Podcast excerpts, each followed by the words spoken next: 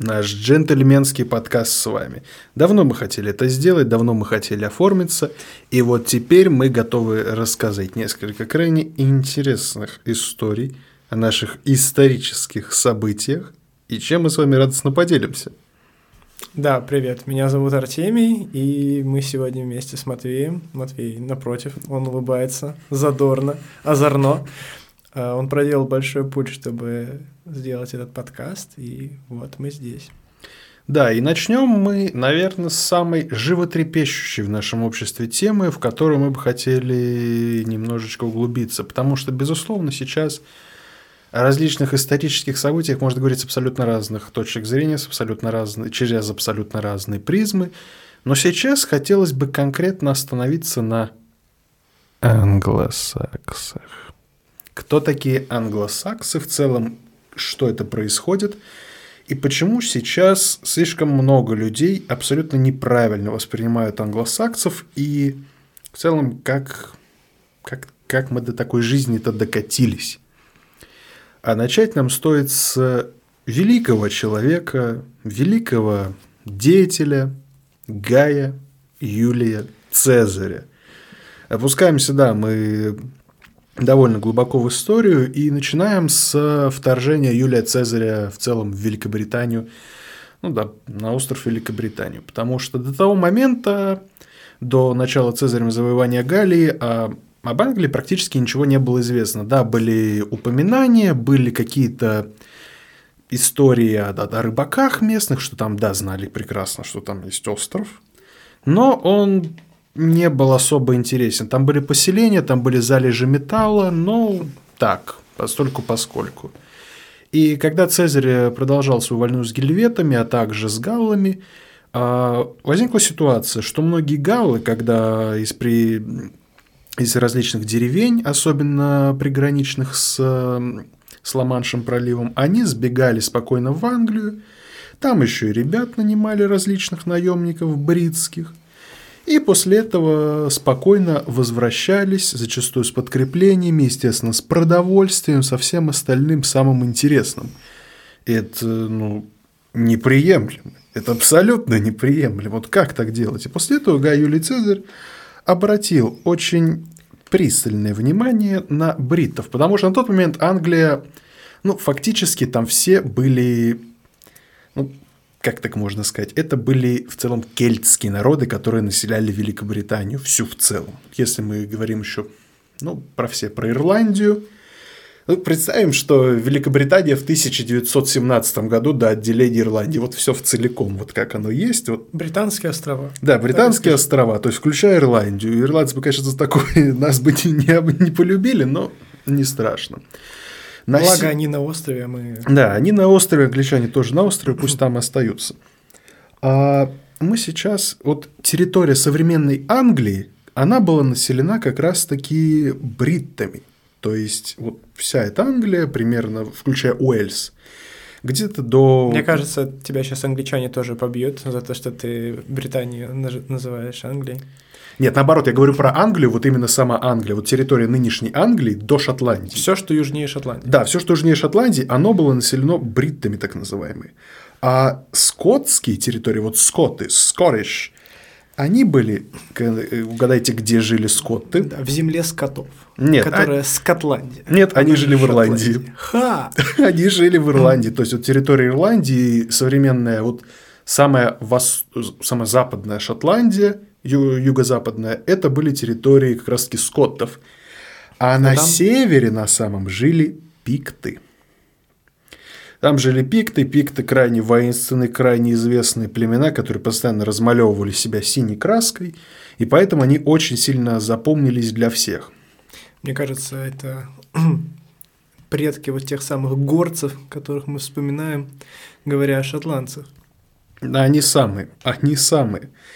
И после того, как э, Гай Юлий Цезарь успешно решил завоевать Британию, он решил успешно завоевать Британию. Тут пришел, увидел, основал пару форпостов, э, договорился с пацанами, уехал.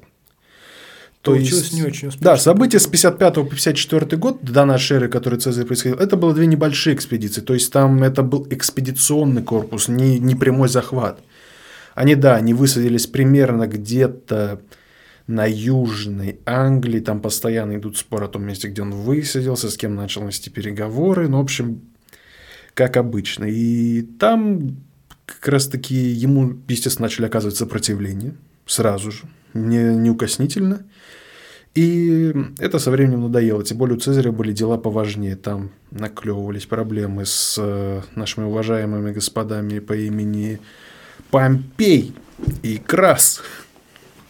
А посему он не мог долго задерживаться в Британии, да и в целом, как мы потом выясним, Британия это была крайне невыгодная территория для людей, которые там находились. Удаленность и в целом небольшие проблемы с доступом к информации, в целом ко всему остальному. Более того, Цезарь даже часть флота потерял. В 1954 году разразилась буря, и он потерял несколько кораблей. И поэтому, когда ему пришлось возвращаться, он просто увеличил количество заложников, и после того, когда там был основан форт, одно другое, но уехал. Де-факто Британия, Британия, вот территория Британии, они поняли, кто такие римляне. Они начали понимать, что это за люди, но они уехали и, казалось бы, не вернутся. Вернулись через 100 лет.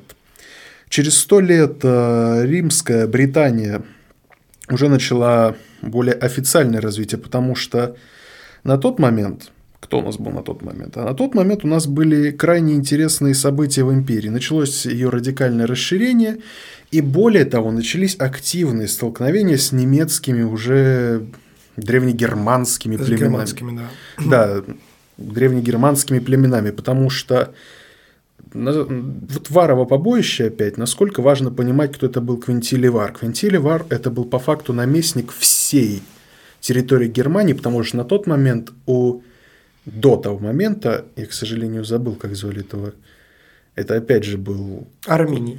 Нет, не Арминий, этот предыдущий, по-моему, это тоже опять-таки Марк, Марк Лицини, который применял другие методы. Он, он договаривался с германцами, потихонечку с ними говорил, заключал сделки против одного за другим. А когда прибыл Квинтилий Вар, он сказал, пацаны, все платим налоги, мы с вами сейчас будем по римским правилам жить. Ну, на самом деле, ты сейчас довольно жестко говоришь, сурово и однозначно. Мне кажется, что несмотря на то, что взаимодействие римлян и германцев только началось, Напомним, кем, собственно, был Арминий, человек, который был полководцем, который разбивший Квинтиливара, Квинтиливар легионы и прочее. Арминий-то как раз был римлянином. Арминий не был римлянином. И он стал он, он был всадником. интродуцированным, да, Именно, всадником. он был гражданином Римской империи, будучи германцем. Я не помню, э, был ли он пленником и после этого вырос. Он был заложником, вот, то есть да. он был как раз-таки сыном одного из, э, по-моему, по-моему, это хатских вождей. И когда пришлось э, его отдать, его, его маленьким очень отдали в... Но что самое главное, когда он был мелким, ему было лет 8 или 9, он наблюдал живые казни вот римских первых легионеров, которые туда входили. И, видимо, из-за этого ему привелась вот просто коренная ненависть к римлянам, как, в случае, и к Ганнибалу.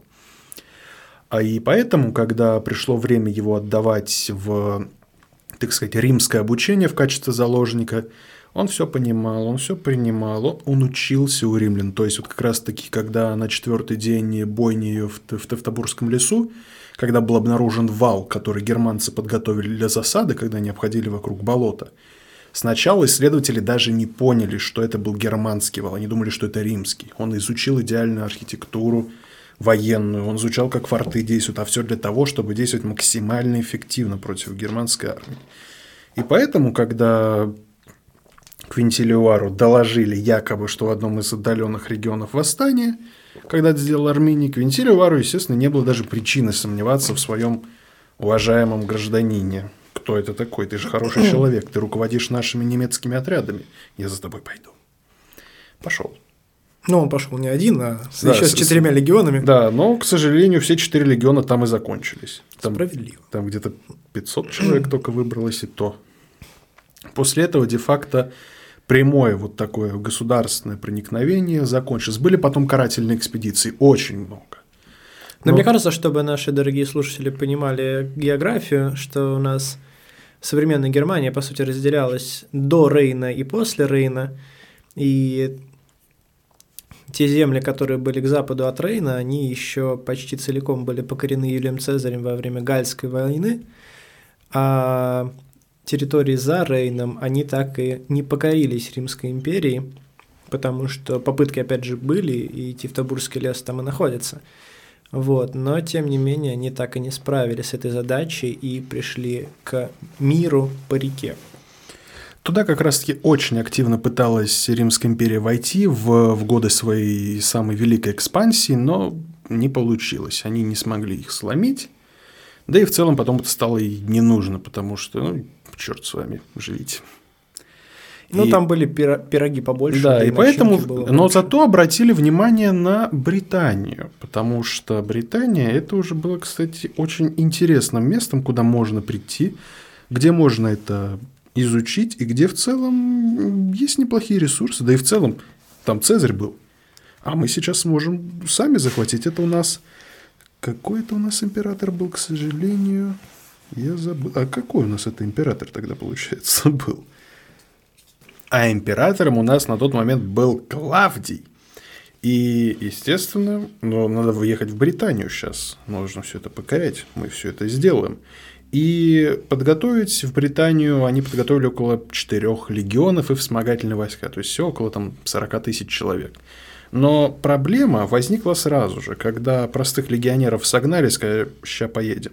Они спросили, а куда поедем? А, в Британию? Это что, это куда?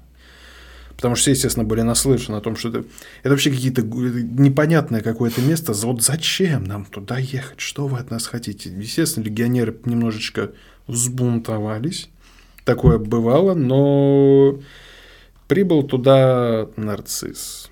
Как раз-таки доверенное лицо Клавдия. Всех сам успокоил. И тогда британский экспедиционный корпус отправился, соответственно, в Британию.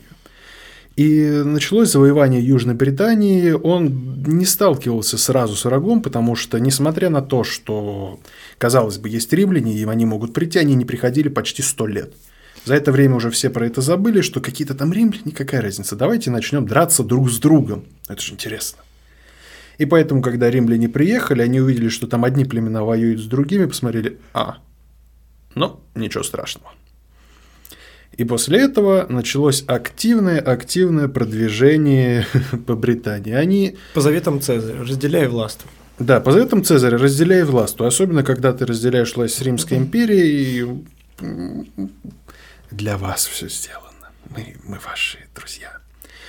И в результате кампании как раз-таки 43 -го года нашей эры юг острова до реки Трент – оказался весь под властью Римов и всех местных вождей, которые его признали. То есть на тот момент там не устраивали полную именно власть римскую, туда приехали, сказали, теперь вы наши пацаны.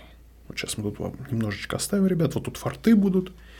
И вот так постепенно, постепенно, постепенно в течение первого века началось э, завоевание. Мы помним легендарное восстание Баудики, абсолютно известно, это у нас тоже первый век уже, середи... вторая середина. И после того, как будет... Вторая середина. Ну, там, по-моему, 60-й год. Это называется вторая...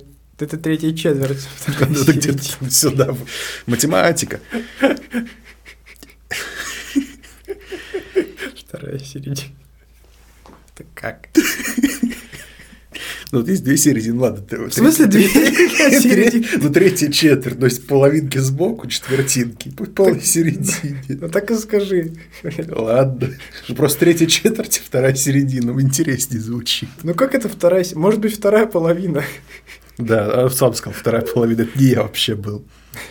Ну вот, после того, как Будику разбили вместе со всеми ее окружавшими джентльменами и племенами, постепенно началось полное подчинение всех территорий. Вот где-то к 123 году они уперлись вот там, где сейчас вал Адриана, примерное разграничение с Шотландией территории, это вал Адриана.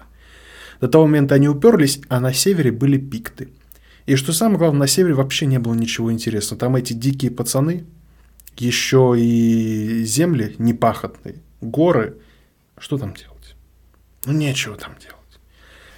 А, да, интересный момент, как э, римляне подчиняли э, Британию, в том числе ее культурную и религиозную жизнь, э, в целом римляне не то чтобы прям приходя на чужую землю, устраивали крестовый поход и хотели насадить свою религию. Да, они все язычники, но у каждого боги были свои, и каждый своим поклонялся. В Британии был интересный институт друидства, да, те самые. Направление друидства это было не только э, жречество, это в том числе было врачевание и в целом сохранение каких-то мудростей народных, то есть это такой совет старейшин. Э, и что интересно с друидами, нам сейчас почти ничего про них не известно, потому что друиды принципиально не оставляли записи. Э, чтобы стать друидом, надо было запомнить уйму разных вещей, и все они передавались из уст в уста. Э, про друидов, да, они были магами, ну, считалось, что они маги, поэтому и жили они на острове, на разных островах на самом деле, но в частности легенда есть про остров Авалон, что друиды, жившие на острове Авалона, считались повелителями молний, и когда римские войска хотели напасть на этот остров, они боялись этого нападения, но нашелся один отчаянный легионер, который сказал, что все это бредни и росказни, есть один повелитель молнии, это наш бог Юпитер. Вот, спрыгнул с корабля, молния его не ударила, и так друидов вырезали мечами, потому что друидам оружие было ни к чему. Да знаешь, как в Астериксе, когда появляется этот, я забыл, как его э, звали, и там друиды собрались, и представьте, что этот человек окажется римлянином. Но я и есть римлянин. И вот там этот легионер по-любому заплыл. Ну вот да, примерно так и было. Так друидов мы потеряли, хотя, мне кажется, было бы очень интересно посмотреть, каково это. Ну, вот и уже как раз таки вот к первому веку нач... началась постепенная романизация крупных городов, как раз таки вот построили нормальные валы. Вот. Погоди, стой, да, давай да, теперь, да, теперь про так, валы. Вот. Вал, вал. Нет, стой, стой, стой, стой. Давай введем, что их начали. Ну, еще раз. Мы вот то про друидов рассказали, теперь надо рассказать про расширение. Да, вал, Адри... вал Адриана, вал Антонина. Да, вот, давай. Да, вот расскажи, по вот, порядку, что начинается. Да. да, вот по порядку теперь, потому что продолжалось расширение, оттесняли практически вся территория именно бритов, она оказалась под э, властью Рима, то есть вся современная Англия и Уэльс. На севере к пиктам было очень тяжело подобраться. Они постоянно заседали в горах, и что самое главное, там были очень небольшие поселения, не было крупных, э, да и в целом там государственность была намного на менее, на менее низком уровне, чем, например, как раз у южных э, бритов. Поэтому туда, к этим горным, отважным людям, было решено особо не суваться. Но что самое главное, они-то спокойно сувались. Им ничего не мешало собраться отрядом так человек в 150 и набежать на какую-нибудь деревню, а еще лучше на какой-нибудь городок. Разграбить, показать э, римлянам, кто тут на самом деле все решает, и отступить. И для борьбы с такими джентльменами сначала был построен вал Адриана. Да, вал Адриана. Его построили приблизительно по границе сейчас э, Англии и Шотландии современной. И его строили примерно со 120 года – и это стало первой естественной преградой, ограничивающей нападение диких северных племен. Затем, в, в годы императора Антонина, удалось немного расширить, потому что тогда приготовились к большому нападению ребята с севера, их разбили успешно, и на волне этого контрнаступления отодвинули границу, начали строить вал Антонина – но уже в процессе постройки, там до 160 года он с небольшим существовал, его уже не, его не достроили, даже его забросили, потому что пикты снова начали оказывать сопротивление, плюс возникли небольшие проблемы уже в Германии, надо было возвращать войска, и на это не было времени. И после этого примерно устаканилась и стала понятна территория современного, ну, тогдашнего современного влияния Римской империи. Это Уэльс и Англия, а территория современной Ирландии и современной Шотландии так и остались де-факто непокоренными, и они продолжили свое независимое существование. Естественно, взаимодействуют так или иначе с Римской империей. И первые деструктивные процессы уже начинают появляться к третьему веку. Несмотря на то, что кризис третьего века относительно был преодолен скрежетом, свистом, двизгом, в Англии еще оставалось эм, очень большое количество легионов. Там были войска, постоянно поддерживались.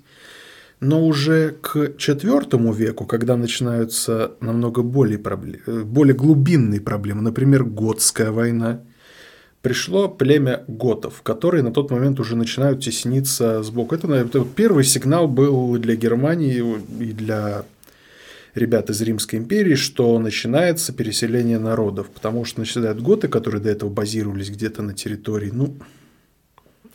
Матвей, я тебя перебью, я вспомнил стишок. Давай. Хочешь стишок? Давай. да, мы еще вернемся к теме англосаксов и колониализма, и почему эти вещи так сильно связаны. А пока мы, говоря о том, что некоторые регионы оставались э, по много времени в Британии и в целом обживались там, и романизация Британии происходила. Это был взаимный процесс. Уже Редерт Киплинг к 20 веку написал стихотворение, которое называется «Песня римского центуриона». И отрывок оттуда такой. «Я прослужил здесь сорок лет, все сорок воевал. Я видел и скалистый вект, и Адрианов вал. Мне все места знакомы тут, но лишь узнав о том, что в Рим домой нас всех зовут, я понял, здесь мой дом». И вот – на самом деле, уже даже для римлян. Хотя это, конечно, стихотворение Редерта Киплинга, который писал об событиях э, сколько? Короче, почти 2000 лет спустя, ну, все равно отражает то, что происходил процесс взаимного какого-то проникновения двух культур. Да, степень романизации равнинной Англии, она была относительно высокой, и города очень э, хорошо романизировались. Это мы потом, это будет понятно, когда начнет уходить Римская империя и все последующие события, станет понятно, что Англия принимала романизацию, не все, естественно, но многие приняли романизацию, приняли некоторые изменения, и в целом культурное влияние, оно было колоссальным. Да, я тут вспоминаю один исторический анекдот замечательный про то, как, э, значит, российских, ну, короче, уже в 19 веке казаков отправили осваивать Чукотку, построили форт, посадили в него 500 казаков, там было 50 чукчей, и сказали, ну все, сделайте из них русский. Вернулись через полгода, все 500 разгов... казаков свободно разговаривали на языке чукчей, потому что кушать-то хочется. Вот, и мне кажется, что вот именно в Британии такого процесса не было. Скорее, Римская империя...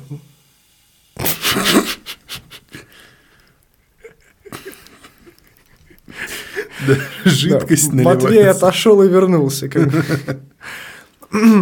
А, да, мне кажется, что в тот момент в Британии такого процесса не было, и все-таки Римская империя воспринималась как какое-то централизованное государство, которое несло порядок, и мне кажется, да, между Российской империей в тот момент и чукчами было гораздо больший а, пробел, чем между римлянами и германцами, потому что германцы тоже были вполне себе... Ой, какие германцы? А, бриты были вполне себе цивилизованным народом, и несмотря на их племенную структуру, это были развитые а, народы со своей культурой самобытной, и прочими вещами. Безусловно, они были на стадии уже ранней государственности, но уже вскоре начнутся центробежные процессы в Римской империи. Они начнутся с того, что к 1370 годам... Подойдут... 370 Да, я не могу выкинуть из головы Столетнюю войну, она повсюду у меня. О, Господи, какой ужас. И вот так, 370 где-то пятый год, около того, к готам, а королев, ну, так сказать, протогосударственность именно готов первичных, она находилась, ну, примерно от Балтийского до, ну, до Черного моря. То есть вся вот эта территория была населена готами. И тут с востока начинают напирать гунны. Да, а гунны – это огромное стадо. И начинается народа. потихонечку великое переселение народов. И Римляне сталкиваются с этим очень быстро, когда где-то в 1300, да, когда 380 году к ним через Дакию, современную приблизительно Румынию, начинают валить толпы готов. Причем не просто армии, а огромные вот именно толпы людей – и они не понимают, а куда их девать. И после того, как начинаются уже первые кризисы подобные, когда с большим трудом император Феодосий ценой больших уступок для готов они стали фактически, да, они платили дань, но и римляне обязаны были им очень много отдавать представлять территорию, все остальное, они разместили готов у себя. Ну, там, по сути, была такая демаркационная линия между тем, а, между гунами и Римской империей. Римляне вот. поселили туда готов, которые должны были как бы защищать эти территории. А поселили они их на свою территорию. То есть они де-факто начинают эту демаркационную линию проводить по своей территории. Ну, да. А затем гунны начинают давить уже на всю массу германских племен. А поскольку у этих ребят вопроса два, мы сейчас будем драться с гуннами. Давай сделаем но... пояснение, что такое германские племена что они расселялись не только на территории современной да, Германии. Они а расселялись сути... где-то до территории современной, ну не знаю, до, до Беларуси фактически. Ну да. И от севера до юга, по сути, от чуть ли, наверное, Скандинавии до... Дуная. До Дуная, да. И все эти различные германские племена, у них возникает вопрос, а куда нам? То есть сейчас идут гунды, с гуннами мы не можем бороться. Они пытались объединяться, но не вышло. Вариант один. Идем к римлянам. А в Риме, в Риме уже начинаются деструктивные процессы, экономическая система начинает очень сильно спотыкаться, а с учетом того, что армия становится все меньше – содержать ее тяжелее, тем более столько солдатских императоров проходит через нее. Да, напомню, что у нас уже две империи. Да, и, и каждый хочет, э, вот как раз мы, да, уже готовимся к разделению, и каждый там тогда еще создавались как раз таки Сирийская империя до этого, то есть солдатские генералы, там, не знаю, каждый месяц какой-то солдатский генерал объявлял себя императором. Да там даже один раз продавали титул императора. Там продавали титул императора. Это более-менее получилось сначала преодолеть, но все равно где-то на окраинах местный популярный генерал объявляет себя императором. И после этого, если у него не получается захватить Рим, он, по крайней мере, становится де-факто независимым на своей территории. И когда нет единства, противостоять таким людям, как германцы, которые прут, очень и очень непросто. Особенно франки, а, лангобарды, а, бургуны, а, остготы, вандалы. Все эти ребята начинают потихонечку продвигаться по территории Римской империи. Сначала их пропускали. То есть, вот примерно вот вам территория, давайте там расселитесь. Ну да, давай еще заканчивая историю про солдатских императоров скажем, что проблемы-то на самом деле были не в солдатских императорах, а в том, что у нас уже империя начинает клониться к закату, потому что, например, по сути, император Веспасиан, который был после императора Нерона, был тоже солдатским императором, да. потому что он сам себя объявил. Но напомним, что э, мы начали... Э, напомним, что всем известный Колизей был простроен при правлении сына Веспасиана Тити. И проблема была не в солдатских императорах, проблема была во всей системе.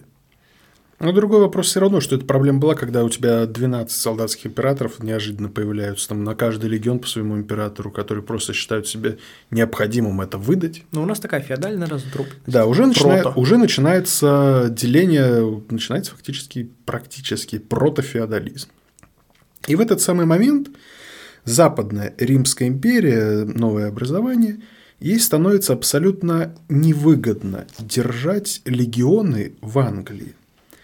И где-то к 410 году эти легионы становятся намного более необходимы где-то на Рейне, где-то вообще в Италии, чтобы не допускать ребят, которые подходят. Тем более 410 год, уже разграбление Рима в этом году будет – так что необходимо призвать всех, кто есть, и удержать хотя бы то, что есть. А Великобритания, находясь на отшибе, была ну, очень затратным в плане, в плане размещения легионов регионам, потому что оттуда их очень тяжело выводить. Подкрепление, одно, другое. они отрезаны. То есть, вот выкинул, все, они у тебя там. А ну на острове просто. Да, и поэтому, поэтому необходимо их было вернуть. И их начинают потихонечку выдворять. А в этот самый момент у нас находится кто? Правильно, немецкие племена ютов, англов и саксов. Юты – Ютландский полуостров, современная Дания.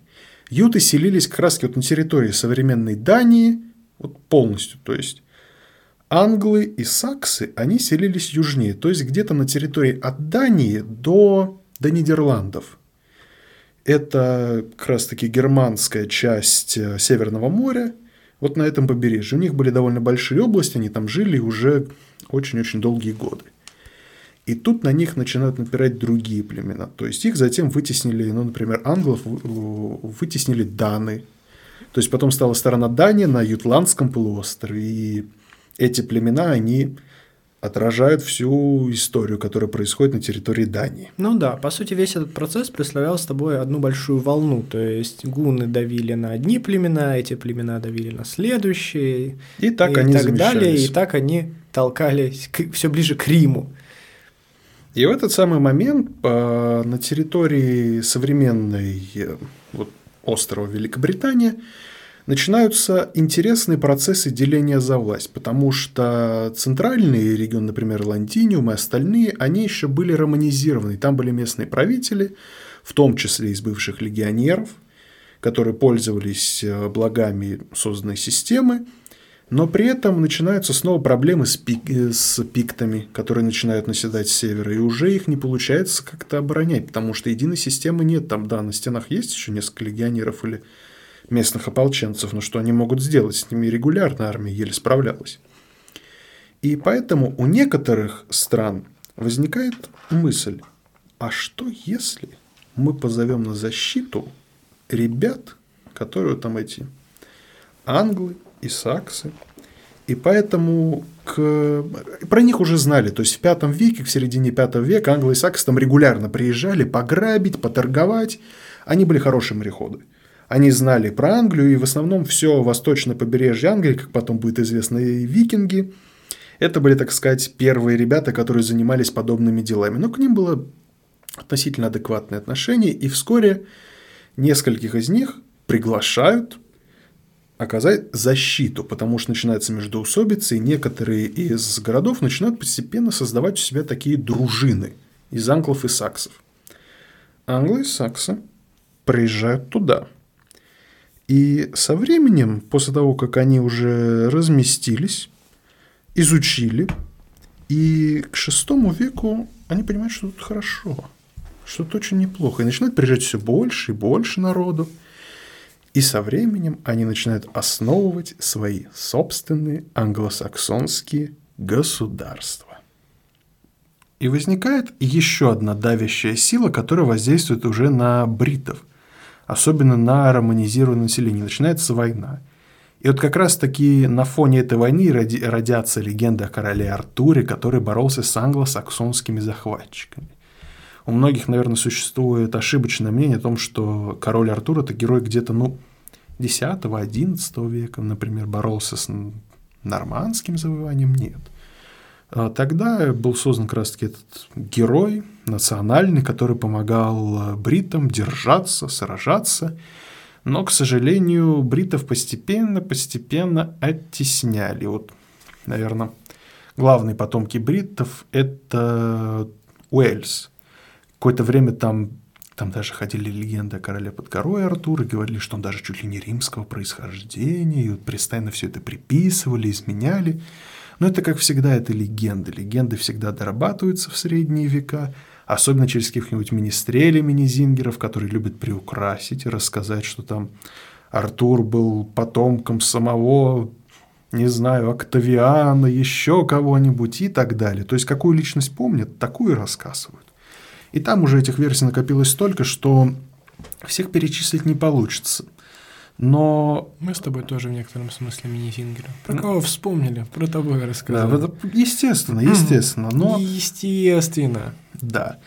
И после того, как э, начинается приход англосаксонских джентльменов и потом уже леди, Получается ситуация, что центральная Англия, Мерсия, она еще на какое-то время оставалась под контролем именно бритов, коренного населения, а вот с боков на побережьях основываются первые государственные образования. Это королевство англов, королевство саксов и Кент.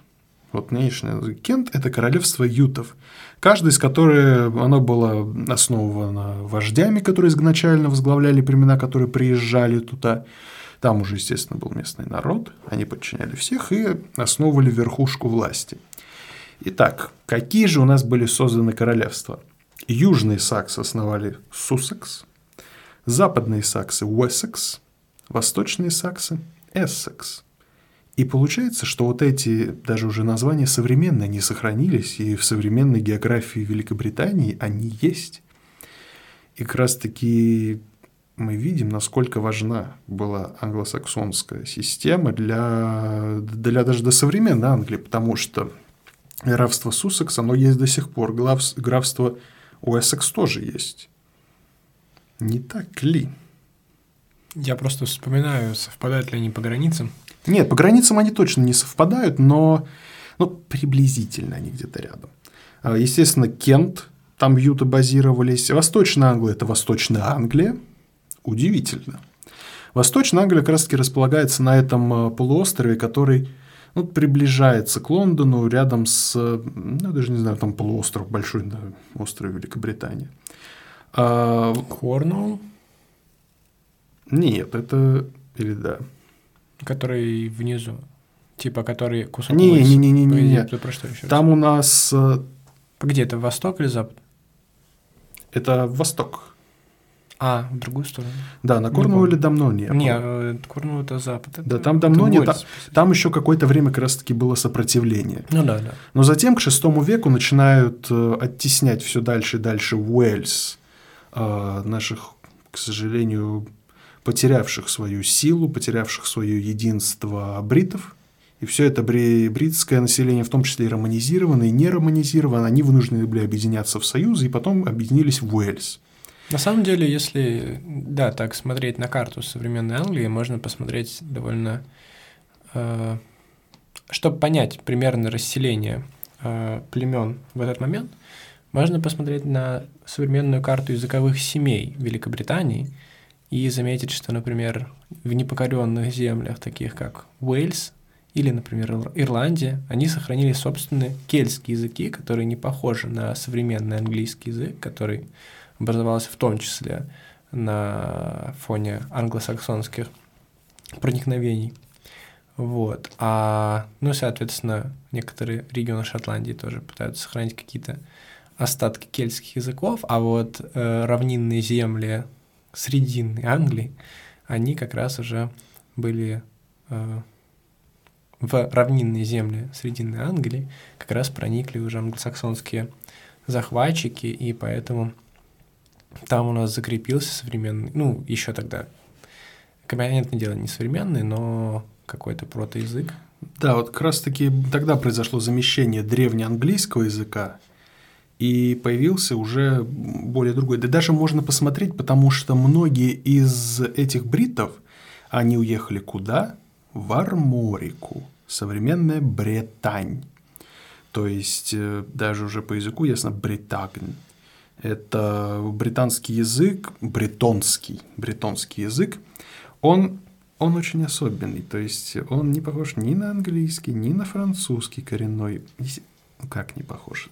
Вот ну, потому что, опять же, кельтский язык. Нет прямого вот, э, упоминания, там, естественно, есть заимствованные слова, без этого никуда. Но это как раз-таки кельтский язык прямой, потому что очень многие из, э, из жителей, они как раз-таки удалялись туда, потому что не только в Уэльсе происходило расселение, но и в часть даже до Испании доехала. Но там, к сожалению, не сохранилось прямого присутствия. То есть, хотелось бы сначала сказать, что страна басков. Ни в коем случае, ни в коем. А вот э, Британия, герцогство бретонское какое-то, да, которое довольно долго потом еще оставалось независимым, даже де-факто Карл Великий не смог его подчинить напрямую. Он оставил ее только в какой-то легкой вассальной зависимости.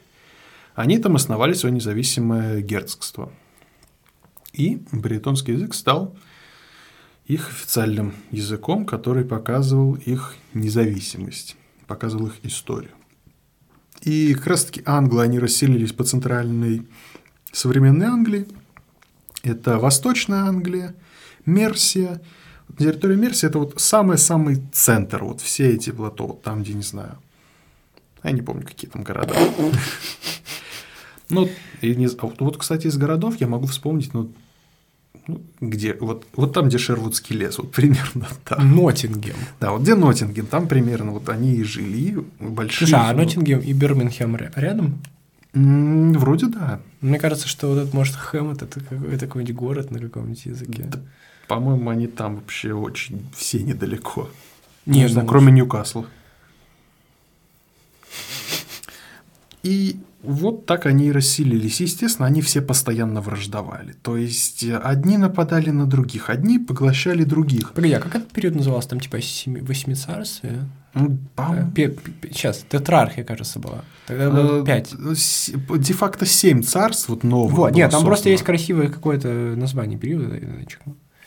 Ну, Это в целом это англосаксонский период, э, прямой англосаксонский, но уже к восьмому веку стало где-то общее название англы, то есть э, саксы, они на- начали попадать под влияние англов, юты тем более, они юты первыми отвалились. И поэтому, когда уже где-то король Альфред является... Что Да, там у тебя? Я вспомнил. Да, семицарствие, собственно. Ну вот, семицарствие. Она же гептархия. И это у нас с 500 по 850 год. Вот, соответственно, появление англосаксонских государств в Британии. Ну, главной доминирующей силой стала, стал Уэссекс. То есть именно с Уэссекса прошел весь процесс объединения Англии.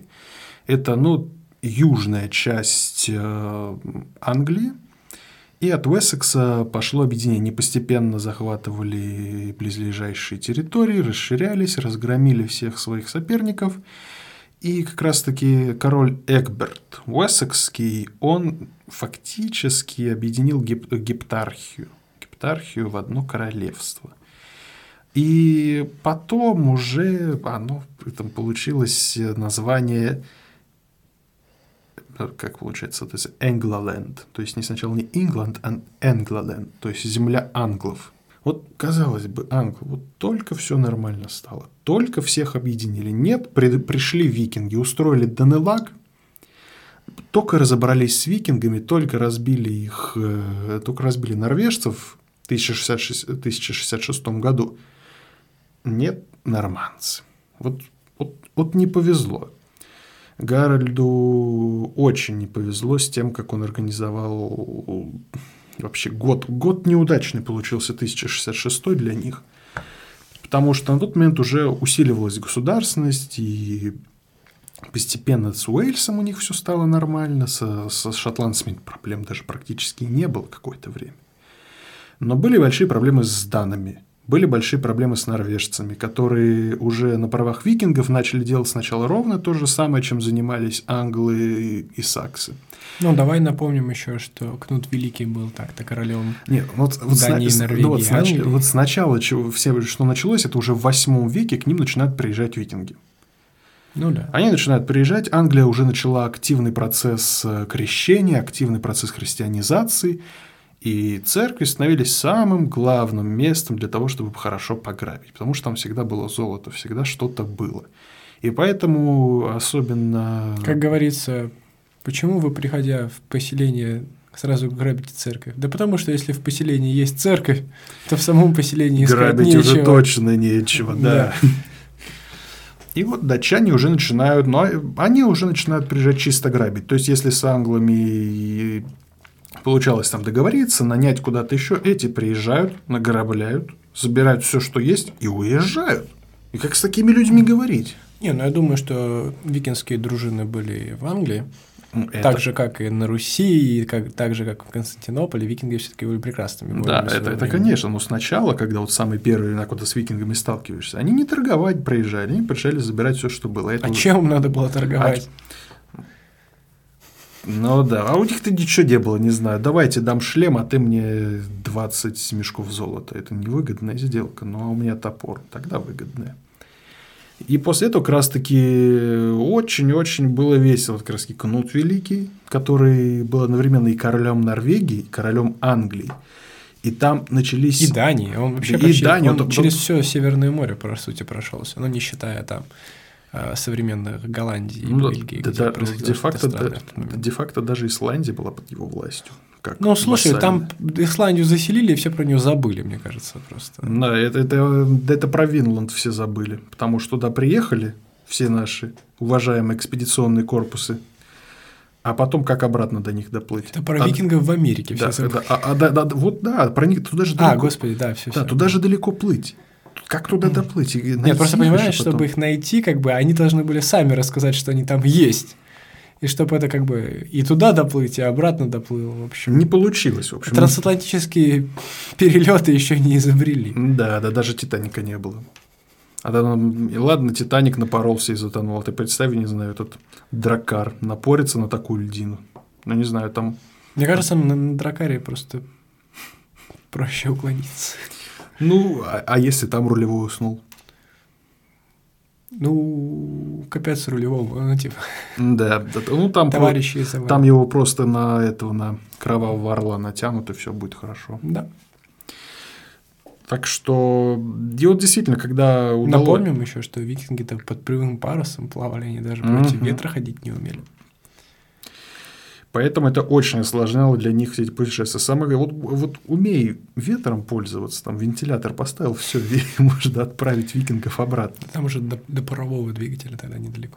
М. И что у нас по итогу? А по итогу вот как раз-таки в 1066 году норвежцы в последний раз попробовали захватить Англию, потому что территория их влияния, естественно, сокращалась. На какой-то момент они половину Англии вот именно полностью контролировали как свою личную территорию. Но их потихоньку, шаг за шагом оттесняли где-то вот на северо-восток современной именно Англии, не Великобритании. Там они на какое-то время обосновались, и в 1066 году прибыла экспедиция а, во главе как с норвежским королем и претендентом на престол. Давай напомним, введем в курс того, что произошло. Умирает король Эдуард Исповедник, и появляется несколько претендентов на престол. Суть-то была в чем? Что у нас вот осталось, в конце концов, двое главных претендентов. Это Тостиг и как раз-таки сам э, Гарольд Годвинс. И возникла ситуация, что Тостига поддержал э, норвежский король. А норвежскому королю что надо сделать? Правильно, ему нужно захватить снова все. А тем более, если у тебя есть свой человек, то почему нет? И как раз-таки Харальд Суровый собирает отряд, где-то из 10 тысяч викингов, соединяются со сторонниками Тостига, высаживаются где-то на, где-то на северо-востоке Англии, около как раз-таки, я полагаю, они потом к Йорку двинулись. И они там высаживаются, и надо, естественно, собирать войска для нашего уважаемого для нашего уважаемого официального короля. Он войска собирает, но сначала предшествовала этому одна небольшая битва норвежцев с местной аристократией, которая дала ему отпор, потому что норвежцев на тот момент уже недолюбливали напрямую, тем более Тостика. И в битве при Фулфорде и норвежцы победили, но ценой очень больших потерь. И поэтому, когда туда начал подвигаться наш самый Гарольд со своей основной армией, норвежцы уже были вымотаны, они оставили часть войск охранять корабли, сами разбрелись по округе в поисках провианта, восстанавливали силы. В этот самый момент подходят э, уважаемые джентльмены под предводительством Гарольда.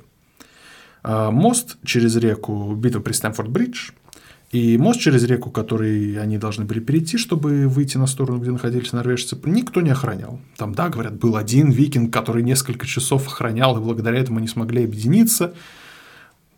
Возможно, там был небольшой заградительный отряд, но это на суть не повлияло, потому что пока норвежцы собирались, все англичане успешно переправились, встали широким фронтом, а норвежцы встали в круг, потому что их было меньше, и поскольку у них был большой отряд, который охранял корабли, они решили послать им гонца, ждать их, а поскольку все были, так сказать, в состоянии расслабленности, там кольчуги надели только половины, кто-то даже на корабле их все забыл, и одно, другое, в общем, не очень они были готовы к бою, но тем не менее бой приняли. И вот незадолго до битвы Тостиг, к нему отправили гонца от, э, от официального короля, сказали, Тостиг, ты человек хороший, давай мы тебе вот надел земли выделим, забирай. Вот все, что вы завоевали, ты забираешь. А в этот момент король Норвегии стоит, а я вам не мешаю, а мне что? А тебе 7 футов земли или чуть больше, если ты выше. Ну, после этого стало понятно, что битва будет. Норвежцы все-таки это основа войска, и никто никуда не денется. Битва началась, и норвежцы сначала они очень-очень люто сопротивлялись, но шансов у них было очень мало. Но вскоре услышался рог, и они увидели толпу несущихся просто со всех ног, там, по-моему, 15 километров было. Они увидели толпу, несущуюся со всех ног еще трех, около трех тысяч норвежцев. Все, они побросали все корабли, решили вмешаться в битву, потому что был ну, единственный шанс. Не получилось. Несмотря на то, что они прибыли, они прибыли поздно, они были уставшие, поэтому они просто чуть-чуть развернулись, англичане, и смели еще и этих. Там началась кровавая бойня, убили всех практически, кто был, король Норвегии погиб. Да, насколько я помню, он у нас... Э, да, он погиб. И Тостик тоже умер, поэтому, казалось бы, для нашего дорогого короля все закончилось хорошо, и что еще делать? Ничего не надо. А тут сразу же ему приезжает гонец – у нас с юга норманцы нападают. Что ему оставалось? С той же армией, с которой он воевал. Он собрал, разослал сообщение о том, что пришлите еще, пожалуйста, кого-нибудь.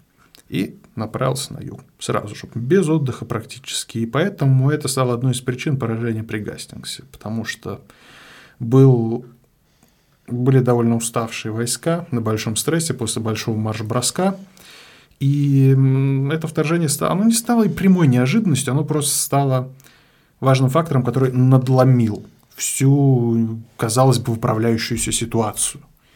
Поэтому на самом деле все сражение при Гастингсе в, как, в некотором роде напоминает битву при Креси, но только обратно. Потому что англичане заняли холм, они расположили там лучников, а норманцы в тупую начали штурмовать холм.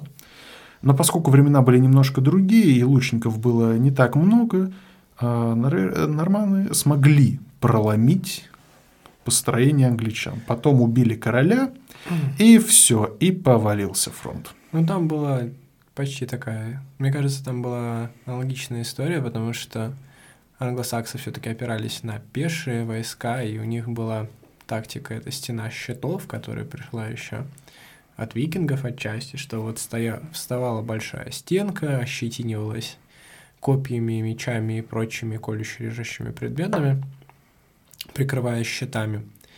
А норманцы в то время имели более мобильную конницу, которая, собственно, стала впоследствии рыцарской.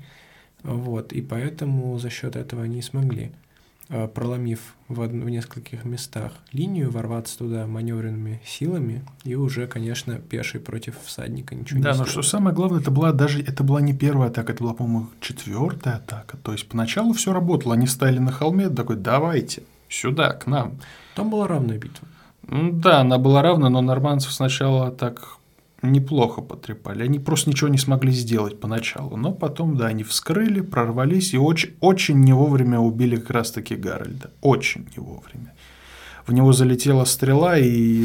И не вылетела. И ни, ни, никуда не делась. Ну, хотя, с другой стороны, в Генриха же Пятого тоже стрела влетела, и все было потом нормально. Правда, пришлось вытаскивать ее три дня.